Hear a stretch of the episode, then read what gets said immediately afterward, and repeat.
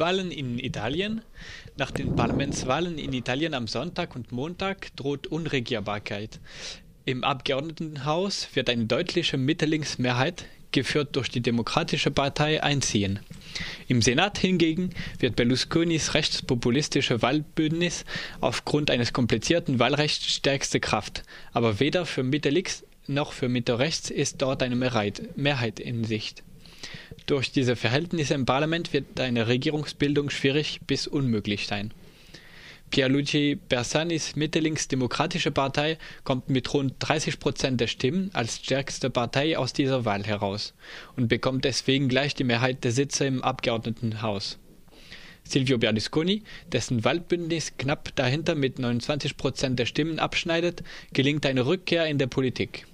Durch einen überraschenden Erfolg bringt es die neue Fünf-Sterne-Bewegung des Komikers Pepe Grillo gleich zur drittgrößten politischen Kraft Italiens. Ministerpräsident Monti schaffte es mit seinem Mitte-Wahlbündnis nur an die 10 Prozent.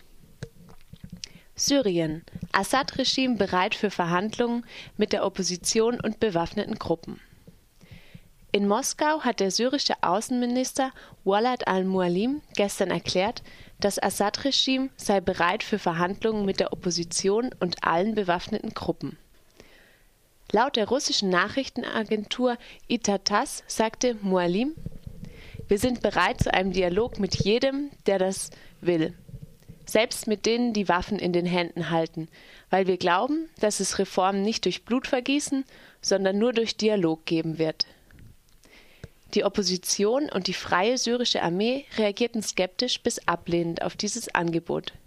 Der Militärchef der Freien Syrischen Armee, Selit Idris, stellte als Bedingung für Gespräche, dass Bashar al-Assad erst zurücktrete, dass die Gewalt durch das Regime ende und dass die Truppen aus den Städten abgezogen werden.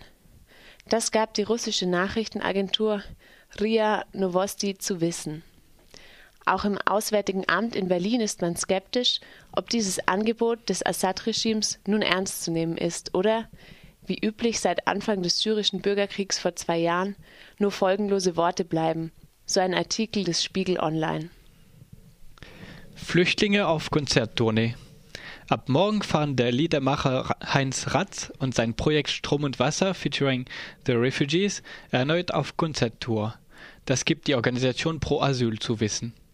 Die Konzerttournee greift auf viele Musikrichtungen wie Dub, Reggae, Hip-Hop und Balkanbeats. Es geht aber nicht ausschließlich um eine Musiktournee, sondern auch darum, das Publikum aufmerksam auf die Ausgrenzung und Entrechtung von Flüchtlingen zu machen. Flüchtlinge werden in Deutschland und in anderen Ländern in ihren Grundfreiheiten eingeschränkt, indem sie Reise- und Arbeitsverbote haben und wenig Taschengeld erhalten. Vor und nach den Konzerten werden die Musiker Sam Sammelunterkünfte für Flüchtlinge besuchen. Musiker von The Refugees sind selbst Flüchtlinge aus verschiedensten Ländern, die dort schon professionell Musik verschiedener Genres gemacht hatten.